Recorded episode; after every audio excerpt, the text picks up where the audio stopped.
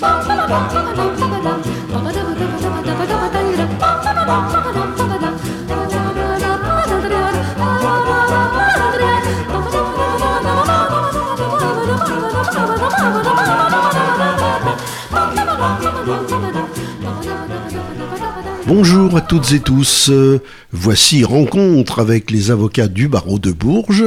Et notre invité aujourd'hui est Maître Ludivine Lamour. Bonsoir, Maître. Bonsoir. Bonsoir, pas parce que c'est le Berry, mais parce que nous sommes vendredi soir. Voilà. Euh, nous allons parler aujourd'hui des jeunes. Mais euh, jeune, c'est un mot qui n'est pas un mot judiciaire. En fait, euh, pour la justice, les jeunes, bah, ce sont des, mineurs. Euh, d'une façon générale, et encore qu'il y a quand même des, si j'ose dire, il y a des grades euh, dans la minorité. Alors, on est jeune comment?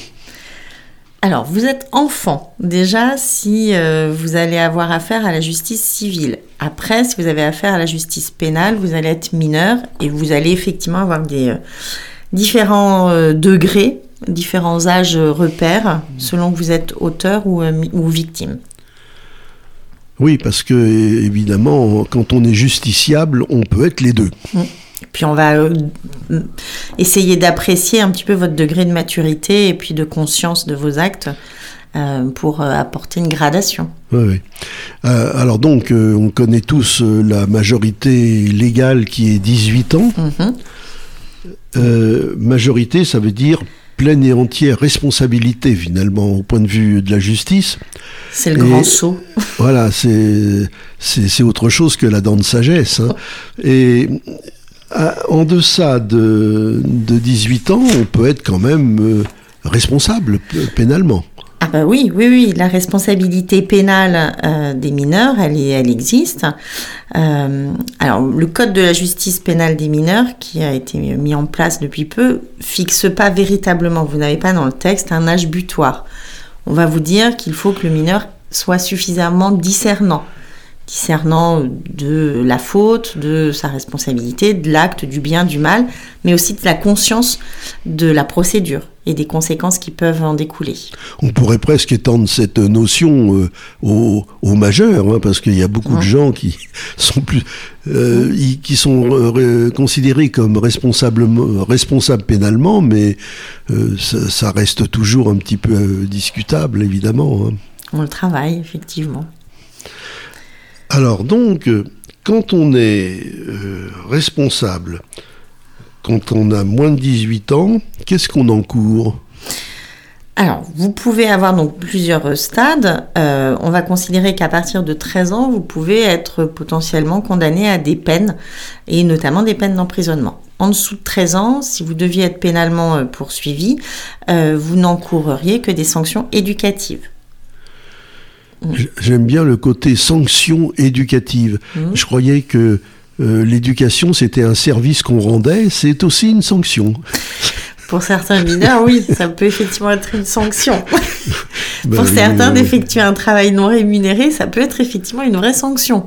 Ben oui, faire des devoirs à l'école, c'est bien un travail non rémunéré quand même. Exactement. Bon, ah là là. Et, mais quand même, alors, euh, euh, à 14 ans ou, 13 ans et un mois, paf, on peut être mis en prison comme ça, mais n'importe quelle prison, non, quand même pas? Alors non, aujourd'hui, ce sont des centres euh, effectivement de détention ou des établissements fermés qui sont spécifiquement, enfin, destinés à accueillir des mineurs. À Bourges, auparavant, on pouvait avoir des mineurs à la maison d'arrêt. Aujourd'hui, il n'y en a plus parce qu'on n'a pas de quartier. On ne peut pas mélanger des mineurs avec des majeurs. Ah, voilà, c'est ça, oui. Mm. Donc aujourd'hui, on n'en a plus à Bourges. Alors, un, petit mot d'histoire. Euh, c'est pas Bourges, c'est euh, Saint-Germain-du-Puy a été célèbre dans l'histoire pour la fameuse colonie du Val d'Yèvre, qui était une, une sorte de bagne euh, pour les enfants. Mmh. Alors, il cultivait la terre. Le, slogan, c'était l'amendement de la terre par les enfants et l'amendement des enfants par la terre. et ça a duré comme ça des, dizaines d'années. Euh, à la fin du 19e siècle et jusqu'au début.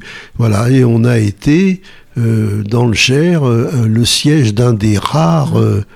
alors ils appelaient ça une colonie, mais enfin bon, c'était une sorte de prison à ciel ouvert quand même, hein, et qui accueillait des, des enfants euh, soit jugés, soit pas vraiment jugés, mais considérés comme euh, dangereux ou en danger, etc.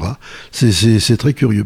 Voilà. Bon, bien bref. avant 1945. Ah oui, bien avant qu'on s'occupe. euh, oui, parce que la justice ne s'est occupée que des enfants Mm. que depuis 45, Oui, c'est ça. hein 1945, au sortir de la Seconde Guerre mondiale. Ouais. oui. Voilà. oui. Et maintenant, j'ai vu qu'il y avait un code des mineurs euh, qui pesait Mm. son, son poids, respectable comme toujours.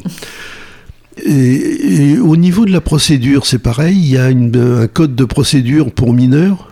La procédure des, euh, qui s'applique aux mineurs est vraiment spécifique. Déjà, euh, vous ne passez que devant un juge spécialisé, un juge des enfants, qui euh, sera le seul compétent pour effectivement euh, euh, juger définitivement euh, un mineur. Après, vous avez également une composition qui euh, vous fait, qui appelle en- dans la composition du tribunal des acteurs de l'enfance, donc des professionnels qui seront assesseurs, qui justifient d'une appétence effectivement pour ce domaine-là et qui viendront assister les, les juges pour enfants.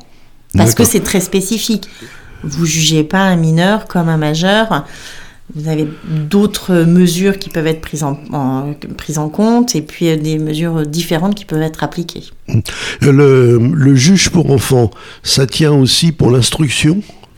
Alors, le juge d'instruction est compétent, euh, quel qu'il soit, Ah euh, bon pour un mineur ou un majeur. Mais le juge d'instruction ne juge pas. Non, non, bien il sûr. instruit, donc effectivement, euh, il va par contre appliquer les règles du tout ce qui s'appliquera aux mineurs, mais c'est pas lui qui jugera définitivement. Non, bien sûr, oui. Mm. Enfin, il a quand même la responsabilité, par exemple, de la, de la mise en liberté ou pas. de- Alors non, ça sera le juge des libertés et de la détention, et en l'espèce, ce sera le juge des enfants quand même qui interviendra. Là, c'est lui- Mm. voilà, c'est donc euh, spécial. On peut mettre un enfant en garde à vue alors? Ah oui, oui, oui, oui. Euh, À partir de quel âge? Ah ben, vous pouvez être en garde à vue à partir de 13 ans. hein. Alors, Ah aujourd'hui, ce qui est plus pratiqué, nous, dans le département, alors les mesures de garde à vue, elles seront plati- en matière de flagrance. Oui. Mais sinon, quand vous êtes sur des enquêtes préliminaires ou autres, vous avez beaucoup recours aux auditions libres. C'est-à-dire que vous êtes convoqué au commissariat ou à la gendarmerie, le mineur est entendu dans ce cadre-là, avec un avocat qui est obligatoire, mais euh, c'est moins contraignant. On va vous dire que vous avez la possibilité de partir à tout moment. Mais euh, voilà, vous pouvez pas être retenu aussi longtemps que dans le cadre d'une garde à vue. C'est- un peu comme témoin assisté. Alors le témoin assisté, on va l'appliquer dans le cadre de l'instruction, mais oui, on va dire que ça va être une mesure un peu moins contraignante qu'une garde à vue euh, ou une mise en examen, euh, si vous parlez du témoin assisté. Ouais. Il n'y a pas la nuit en cellule, quoi, Non. mais. Mm. Non, non, non, l'audition libre, vous êtes retenu euh, au maximum. Quelques oui, heures, quel- oui. voilà, exactement. Et l'avocat restera obligatoire de toute manière. Et vous n'êtes pas retenu dans Pendant- les locaux privatifs de liberté. Voilà, pendant toute la, la garde à vue. Alors que pour les majeurs, l'avocat vient faire un petit tour, euh, mais après, euh, il vaque à ses occupations Alors, habituelles. Pour, pour les majeurs, si le majeur en garde à vue demande l'assistance d'un avocat, on peut être présent durant toutes les Durant auditions. toute Oui. l'audi- Ah oui, d'accord. Mais on n'est pas obligatoire. Alors que pour les mineurs, on est, euh, notre présence est obligatoire, sous peine de voir invalider la procédure. La procédure, oui, bien sûr. D'accord. Et alors, donc, euh, lorsque on est euh, mineur, donc on peut être pénalement responsable. Oui. Est-ce qu'on a le droit de, de s'adresser à la justice pour porter plainte contre quelqu'un d'autre C'est ça qui est très paradoxal, c'est que mineur, vous êtes pénalement responsable, vous allez devoir assumer, vous pouvez être condamné à des peines, etc. Mais par contre, civilement, vous ne pouvez pas exercer vos droits seul. Vous êtes obligé d'être représenté par votre représentant légal ou votre administrateur ad hoc, quand le représentant légal est défaillant en fait. Oui. ou quand il y a un conflit d'intérêts ou autre, il vous faudra quand même une autorité, entre guillemets, majeure, qui viendra vous accompagner et vous suppléer dans l'exercice de vos droits civils. Ce qui est très paradoxal, effectivement, un mineur Ben victime oui. peut pas aller déposer plainte tout seul, il peut pas demander une réparation de son préjudice tout seul. Il faudrait que ce soit par le- le truchement d'un tiers. Là où ça devient particulièrement critique, c'est lorsque le mineur est victime bah, de son représentant légal. C'est pour ça que dans ces cas-là, vous avez des administrateurs ad hoc. C'est une entité qui sera indépendante, qui exercera les droits euh, et les obligations effectivement du représentant légal d'un point de vue judiciaire uniquement. Oui. Enfin bon, euh, euh, comment comment c'est possible ça? Oui, papa, tu m'as donné un coup de poing. Tu mm. pourrais aller porter plainte pour moi? C'est comment comment on se tire d'une telle situation? Généralement, vous avez plusieurs moyens. En fait, à partir du moment où l'information elle est portée à la connaissance du procureur, c'est lui qui va prendre l'initiative de poursuivre.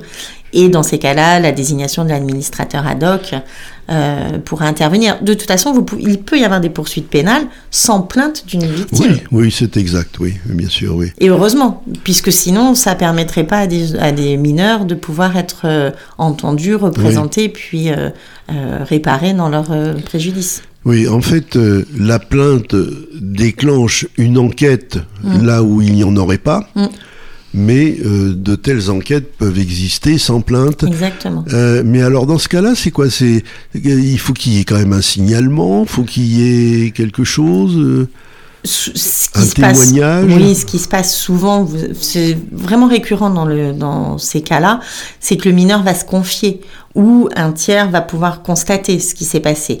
Et notamment, il peut se confier dans le milieu scolaire qui aura l'obligation de rapporter l'information. Donc il saisit ce qu'on appelle la CRIP, qui est, le, qui est le recueil des informations préoccupantes, qui va transmettre au procureur et qui lui-même après va enclencher les, les, mesures, les poursuites, les éventuels placements ou autres pour protéger le mineur.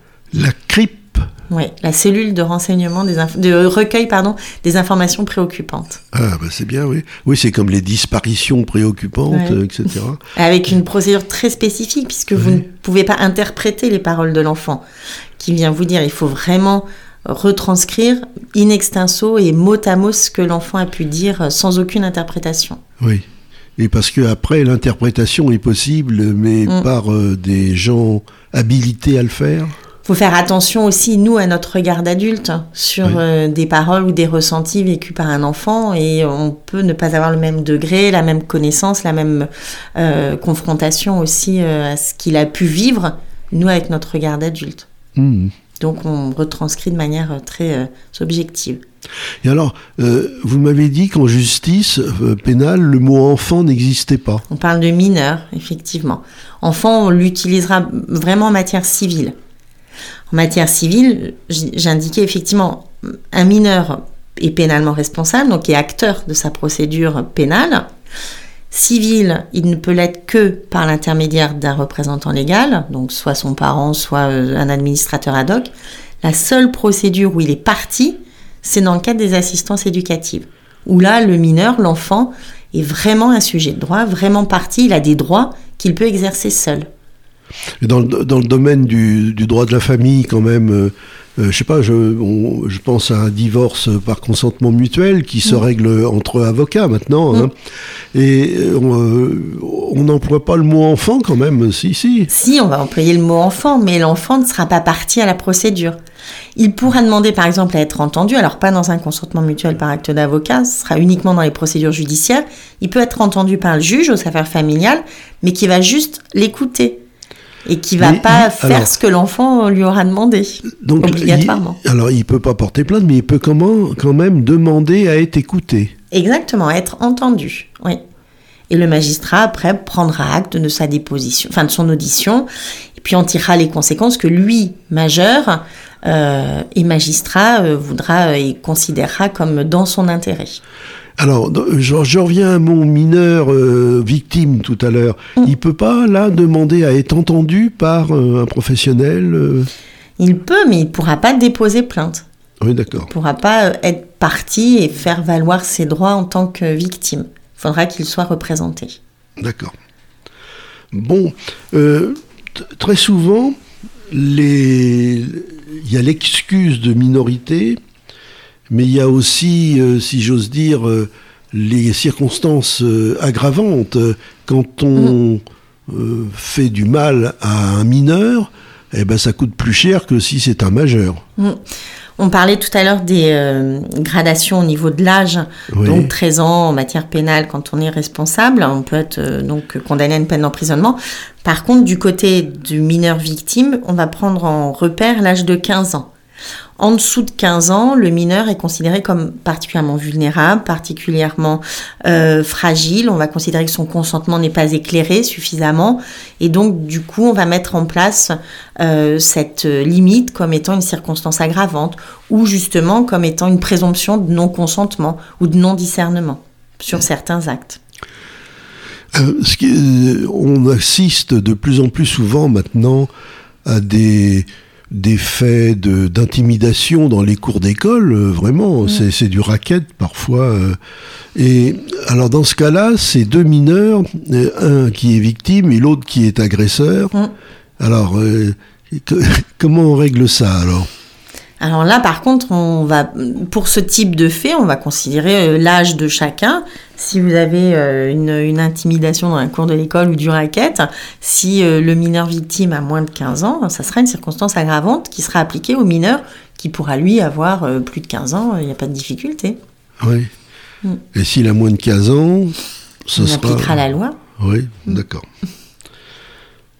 Et donc, le, la victime, n'aura pas d'existence euh, pénale dans ce cas-là, mais elle pourrait avoir une existence civile ou c'est le contraire Alors elle peut avoir une existence pénale par la représentation et d'un point de vue civil uniquement dans le cas des assistances éducatives qui sont des procédures de protection des mineurs les mesures d'assistance éducative, ce sont les procédures en fait euh, dans les cadres desquelles vous avez des éducateurs, vous avez des, vous pouvez aller jusqu'au placement de l'enfant parce qu'on considère que l'enfant est en danger physiquement ou moralement.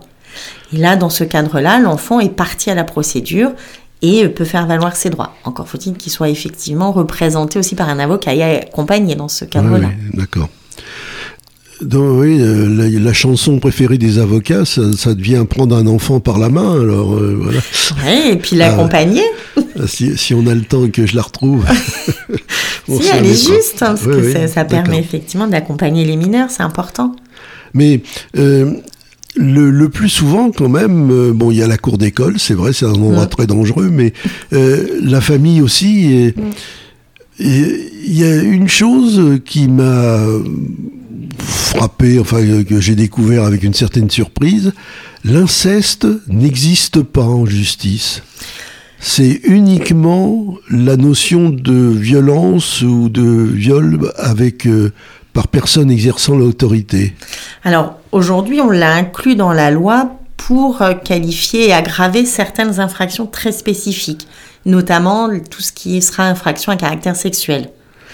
Là, on va l'inclure à partir du moment où la victime est mineure. Mais euh, majeure, euh, non, effectivement. Ça s'appliquera uniquement lorsque la victime est mineure. Puisque aujourd'hui, vous avez le viol incestueux. À partir du moment où la victime a moins de 18 ans, effectivement, on qualifiera euh, l'infraction de viol incestueux. Voilà, et donc incestueux, c'est une circonstance aggravante. Exactement, oui. D'accord, mais c'est pas un délit en soi. C'est pas un délit en soi, ce sera une circonstance, ouais, ça sera une qualification pénale aggravée parce qu'on va considérer effectivement que euh, vous avez une contrainte morale qui s'exerce automatiquement. C'est beaucoup plus compliqué de s'extraire de euh, la, la, de ce rapport familial et d'autorité de fait ou de droit qui peut exister. Mm. Et on a étendu cette notion de viol incestueux également aux grands-oncles, aux grands-tantes, aux frères et sœurs, etc. Et non plus uniquement aux personnes qui ont une autorité de droit sur les enfants. Oui, c'est une autorité de fait, mm. d'accord. Oui, ça peut aller jusqu'à euh, l'influence, en mm. fait. Oui, oui. Le rôle qu'il peut y avoir et le lien familial, qui est considéré par principe comme euh, euh, pouvant euh, justifier bah, une contrainte ou une surprise. Ah, vous, vous m'avez sorti un mot formidable, la, la sextorsion. Oui, j'ai découvert ça. Qu'est-ce que c'est ça? C'est une infraction qui est issue d'une loi, euh, la loi du 21 avril 2021, justement, qui a étendu euh, et qui a euh, été prise pour protéger les mineurs. Et le délit de sextorsion, c'est le délit au terme duquel un majeur va inciter un mineur, par souvent les moyens de communication électronique, à se livrer à des pratiques sexuelles ou à commettre des natures à caractère sexuel, qui est une suite ou pas. Et c'est notamment euh, à travers des réseaux sociaux ou des écrans imposer à des mineurs à se livrer à des euh, actes à caractère sexuel. Voilà, Euh, on va considérer par- que Par l'intermédiaire de réseaux sociaux, on arrive à ou ça des écrans, oui, des moyens de communication électronique. Oui. Vous pouvez avoir des majeurs qui vont entrer en contact avec des mineurs par n'importe quel réseau social et euh, leur demander bah, de leur envoyer des, euh, les fameux nudes, euh, oui, oui. Leur, leur demander de commettre des actes sur eux pour procurer du plaisir à l'autre. Et dans ces cas-là, on va considérer qu'il s'agit d'une infraction spécifique qui est le délit de sextorsion Sextorsion. Moyen de protéger au maximum les enfants. Auparavant, on pouvait euh, essayer de rattraper ce genre de comportement dans le cadre notamment d'une corruption de mineurs, mais c'était plus compliqué à pouvoir démontrer pénalement. Et donc, euh, au fur et à mesure, la loi euh, bah, euh, avance, mais toujours avec un petit délai de retard par rapport à la société. Oui, oui, il y avait corruption de mineurs, détournement de mineurs Voilà. aussi. Et là, aujourd'hui, voilà, on arrive sur des délits qui sont très spécifiques. De la même manière, aujourd'hui, on va réprimer dans la notion de viol, donc un acte de pénétration, mais également des actes bucogénitaux sur autrui ou sur la personne de l'auteur. On va étendre aussi. Alors, euh, autrefois, la- avoir une relation sexuelle avec euh, un mineur ou une mineure, euh, c'était considéré comme détournement de mineur. Mm. Et maintenant, alors, euh, on considère que pratiquement que c'est un viol, systématiquement. Alors, on va considérer que c'est un viol si la le mineur, la victime, a moins de 15 ans. Ah, voilà. On a édicté effectivement par cette loi euh, cette présomption de non-consentement. On considère que voilà, il faut protéger les enfants et on considère que jusqu'à 15 ans, le consentement n'est pas éclairé. Mais on a inclus cette clause qui a été appelée la clause Roméo et Juliette, où on va pouvoir euh, peut-être se pencher un peu plus sur la véritable conscience euh, des euh, acteurs, je dirais, de cette relation sexuelle. Et si entre le mineur et puis l'auteur, vous avez au maximum 5 ans d'écart d'âge, on pourra essayer effectivement de considérer qu'il pouvait y avoir un consentement s'il est démontré. Si la relation n'a pas été imposée et contrainte toutefois quand même. Oui, oui, bien sûr, oui. Ah, En fait, on se place du côté de l'auteur et on va s'interroger si il a conscience de contraindre le, celle ou celui avec lequel il a une relation sexuelle. Moins de 15 Ouais, ans, on va considérer ouais. qu'il l'a contraint, sauf l'application de cette clause hors famille. La clause, elle ne s'applique pas en matière familiale, oui, oui, ce que l'on disait au niveau de l'inceste. d'accord, oui. Et oui, de- d'où Roméo et Juliette, Ouais. euh, dont on, euh, Shakespeare est toujours resté Mm. distrait, discret sur l'âge réel, évidemment.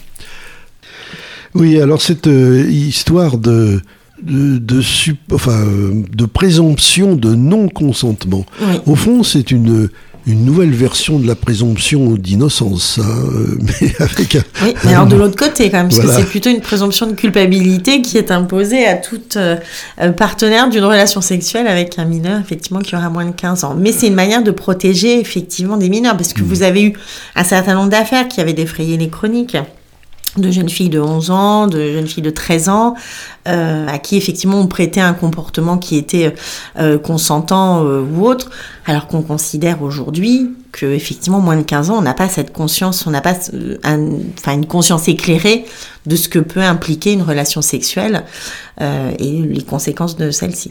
C'est c'est quand même très normatif ces histoires de d'âge. Euh, Mm. On, on- on change complètement de statut euh, Oui. en, en- en une journée, quoi. Quand on, quand on a 15 ans, révolu, pof. Euh, c'est- un petit peu bizarre. Les gens n'évoluent pas comme ça tous pareils. euh, C'est le principe C'est exhaustif. hein. euh, ouais, On est sûr, obligé ouais. à un moment ou à un autre. euh, après, l'appréciation. Oui. Mais après, voilà, on va toujours apprécier quand même au cas par cas. Oui, après, oui. Alors, à propos de cas par cas, voilà, donc, euh, un, mineur qui a commis une infraction, un délit, et voilà, il tombe devant le juge pour enfants. Mhm. Ah bah là, tiens, c'est le juge. On dit pas le juge pour, on dit pas le Ouais. juge pour mineur, on dit le juge pour enfants. Tout à fait, oui. Ah, quand même. Et là, on reprend effectivement cette notion plus protectrice, plus maternante. Voilà. Eh ben, c'est peut-être, il y a peut-être une féminisation de, des juges, euh, de la profession de juge pour enfants. Il y a une grande féminisation de toutes les procédures, les professions, pardon, De euh, justice. judiciaires, oui. Oui, c'est vrai. Euh, D'ailleurs, on dit la justice.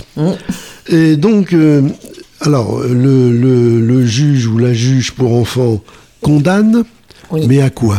Donc, on a dit éventuellement de la prison à partir de, de, De 13 de- ans. de- de 13 ans, mais bon, c'est rare quand même. Oui, c'est très rare, c'est dans des cas vraiment extrêmes, quand vous avez un mineur qui a commis déjà de nombreux actes, ou si on est face à un crime.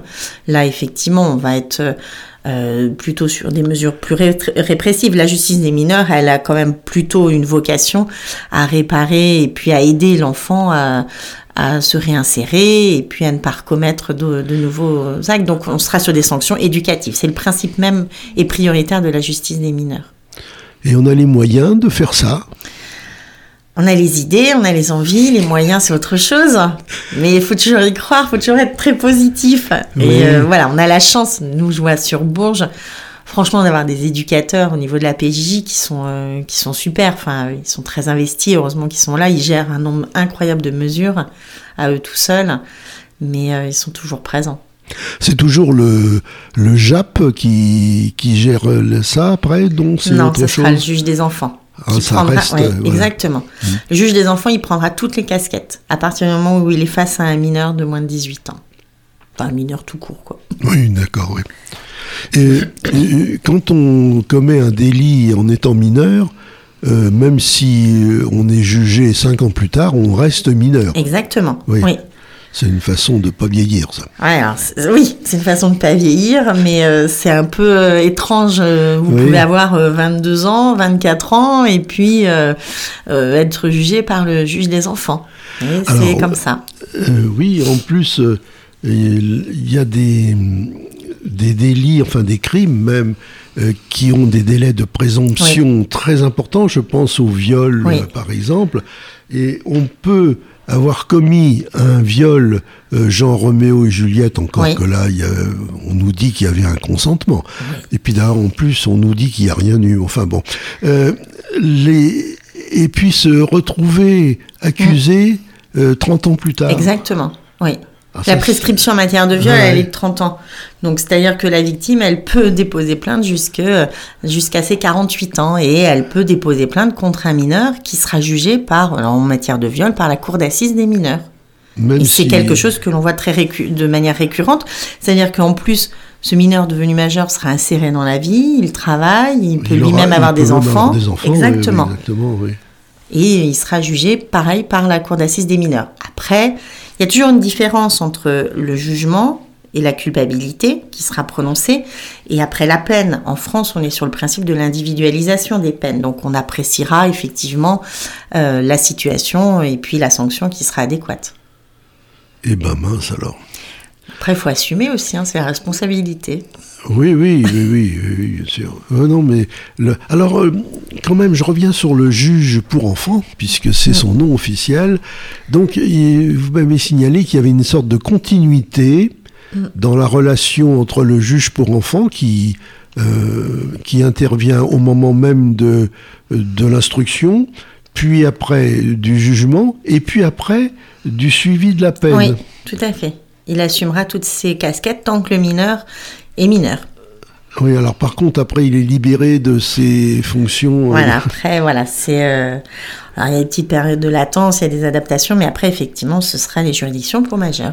Et alors, il, et alors, il semble qu'il y ait la même, le même souci de, de continuité euh, au niveau de l'avocat. Alors nous, à Bourges, on, on est très attaché à ce principe-là, c'est-à-dire qu'au barreau de Bourges, on a donc une commission pénale, une commission mineure, et dans le cadre desquelles on a mis en place des, euh, des, des systèmes et puis un fonctionnement où, alors déjà, on a une permanence pénale mineure, une transversale mineure, qui ne s'appliquera qu'aux mineurs. On est une vingtaine de confrères où on intervient pour les gardes à vue et les auditions libres pour les mineurs.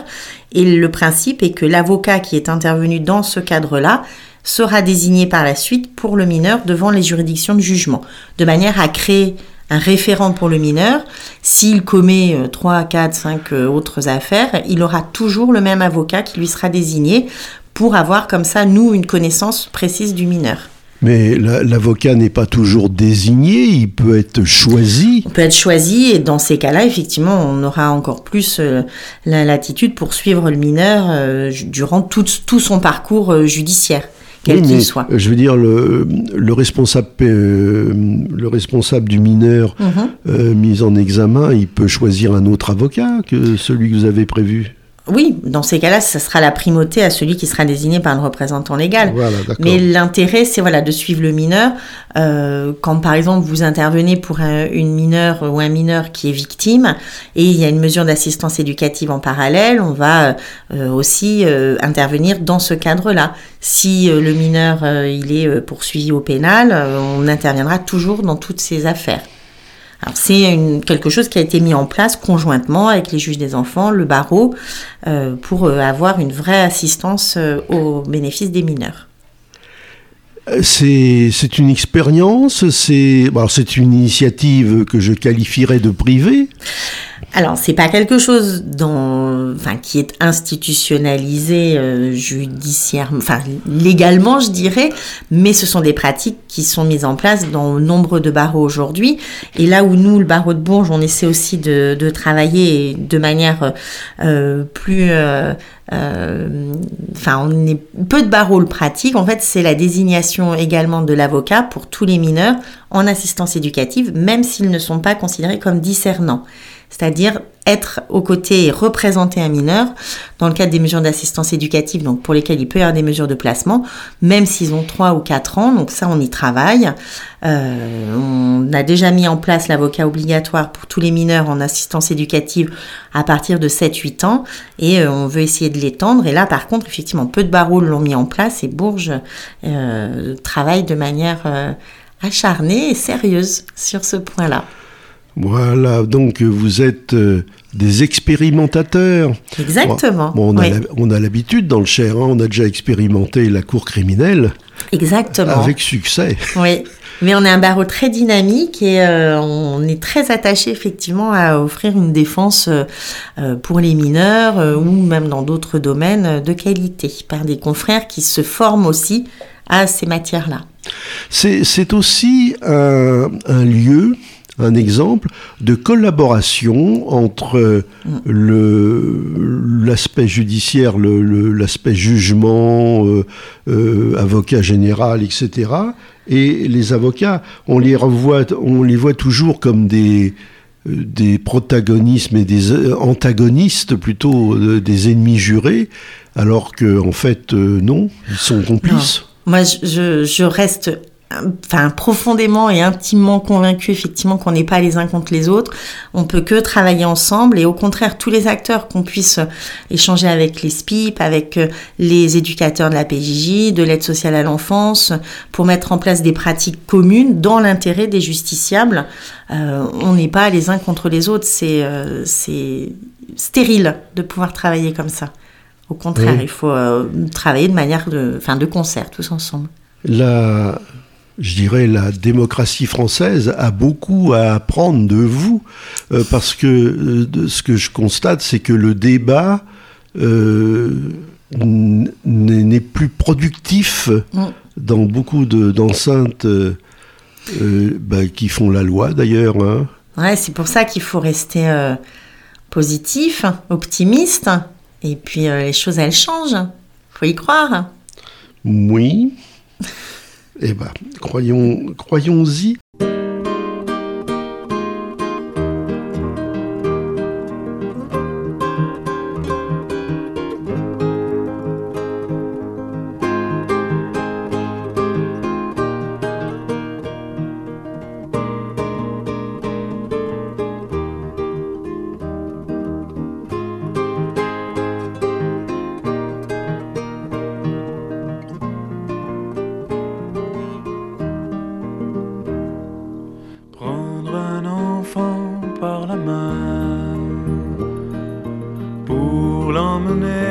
vers demain pour lui donner la confiance en son pas, prendre un enfant pour un roi, prendre un enfant dans ses bras. Et pour la première fois, sécher ses larmes en étouffant de joie ses bras.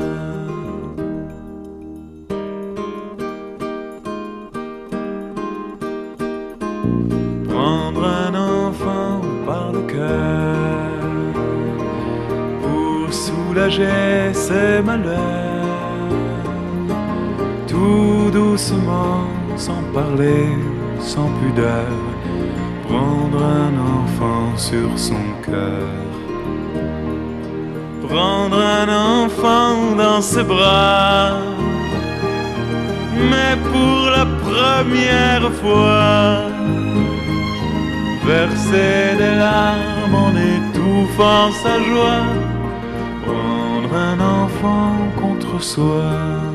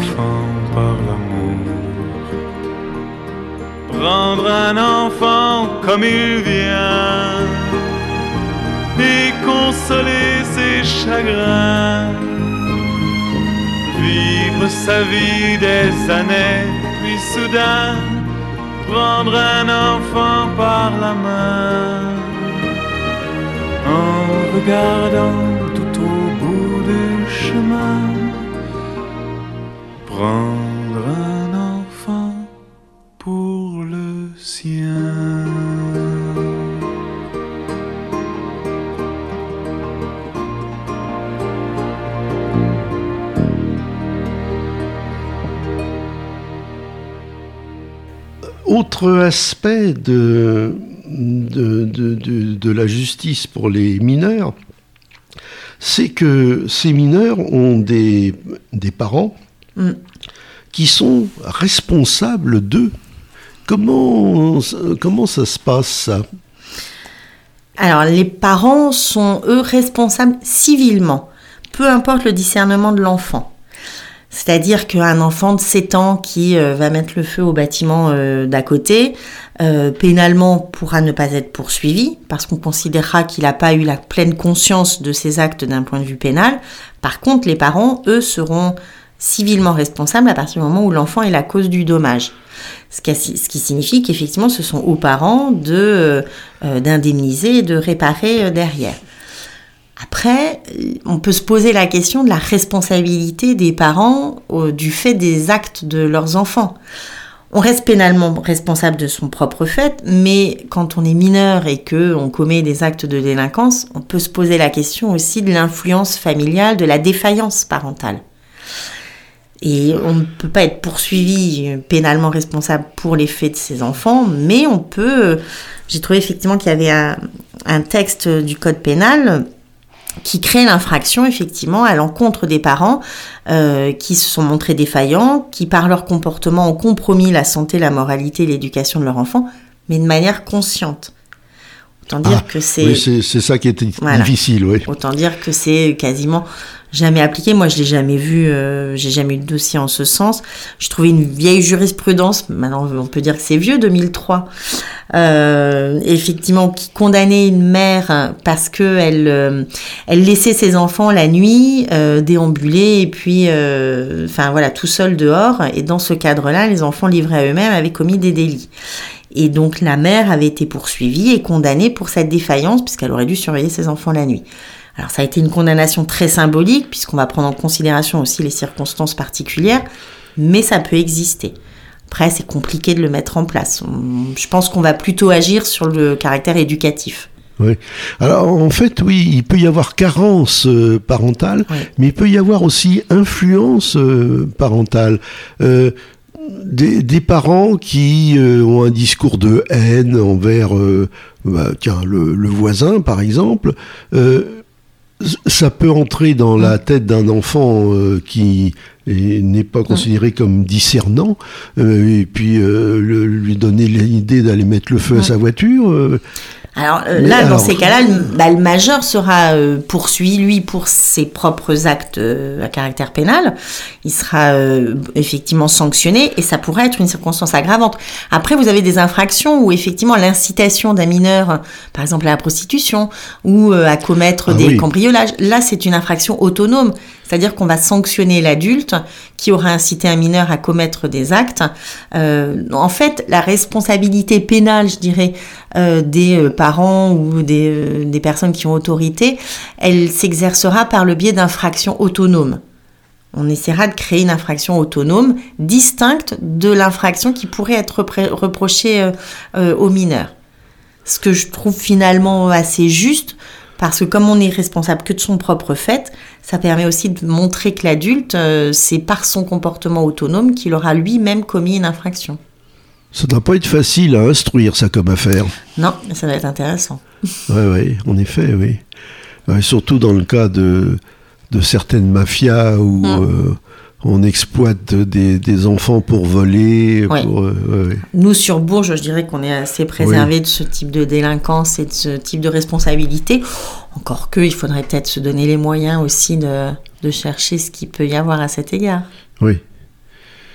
Ben, par exemple, lorsqu'il y a de, du deal, de la vente de drogue, il y a des guetteurs. Hmm. Et les policiers ont remarqué que ces guetteurs étaient de plus en plus jeunes. Parce que comme ça, ils échappent totalement. Euh, ben, moins de 13 ans, euh, vous n'avez pas de responsabilité pénale réelle. Ouais, ça. ça. sera des sanctions éducatives. Et puis encore faut-il effectivement que les mineurs se présentent. Euh, mardi, j'étais justement devant le juge des enfants. j'étais désignée pour assister un mineur pour des faits de violence. C'était son deuxième dossier. Le premier, c'était des dégradations. Le deuxième, c'était des faits de violence à l'encontre d'un policier. Bah, le mineur, il n'est pas venu. Et oui, et on peut, euh, alors qu'il est jugé? Alors, moi, dans ces cas-là, je n'interviens pas puisque je n'ai pas de mandat, j'ai pas rencontré, je ne bah peux pas euh, parler à, sa place dans ces conditions-là. Mais du coup, il est jugé et puis euh, il sera condamné. mais il ne s'est pas présenté et du coup vous n'aviez pas non plus de représentant légal, de représentant légaux qui l'accompagnait. Alors donc la police ne peut pas aller arrêter un mineur de moins de 13 ans. Alors il peut l'arrêter, il peut le placer en audition libre euh, pour qu'il soit entendu. Après, pour qu'il soit jugé, il faut qu'il se déplace. Mais on peut être jugé en son absence. Hein. Oui. Quand on dit que quelqu'un est jugé par contumace, ça ne veut pas dire qu'il est en fuite, qu'il est inattrapable, ça veut dire simplement qu'il n'est pas venu assister à son procès Alors par contumace, non, c'est effectivement c'est qu'on n'aura pas réussi à le retrouver, ah, euh, c'est plus particulier. Non, là dans ces cas-là, on va dire qu'il est, euh, il peut être jugé. Alors il peut être jugé. Alors vous avez deux types de jugement. On va parler de jugement par défaut. Si euh, vous n'aviez pas pu être véritablement informé de votre convocation, notamment l'huissier est venu à votre domicile, puis là, il n'a pas vu que c'était vous, enfin, etc. Ou sinon, vous pouvez être jugé, on appelle ça un contradictoire à signifier. Vous étiez informé, mais on va porter à votre connaissance la décision, donc par euh, voie d'huissier, et à ce moment-là, vous pourrez faire euh, appel si vous le souhaitez. Mais vous pouvez parfaitement être jugé en votre absence.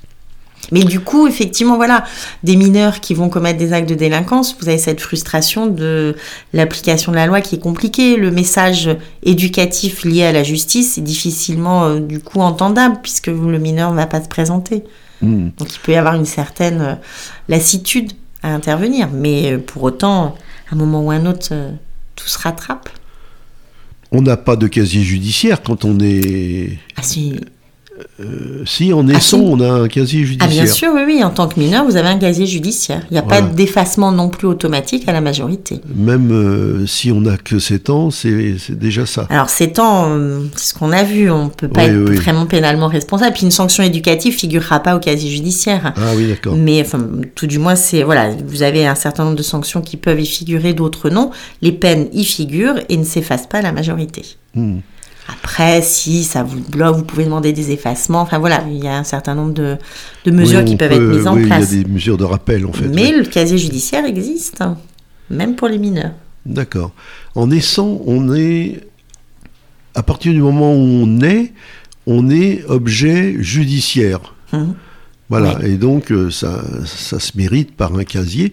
Et- On est sujet de droit. Ouais, sujet de droit, oui.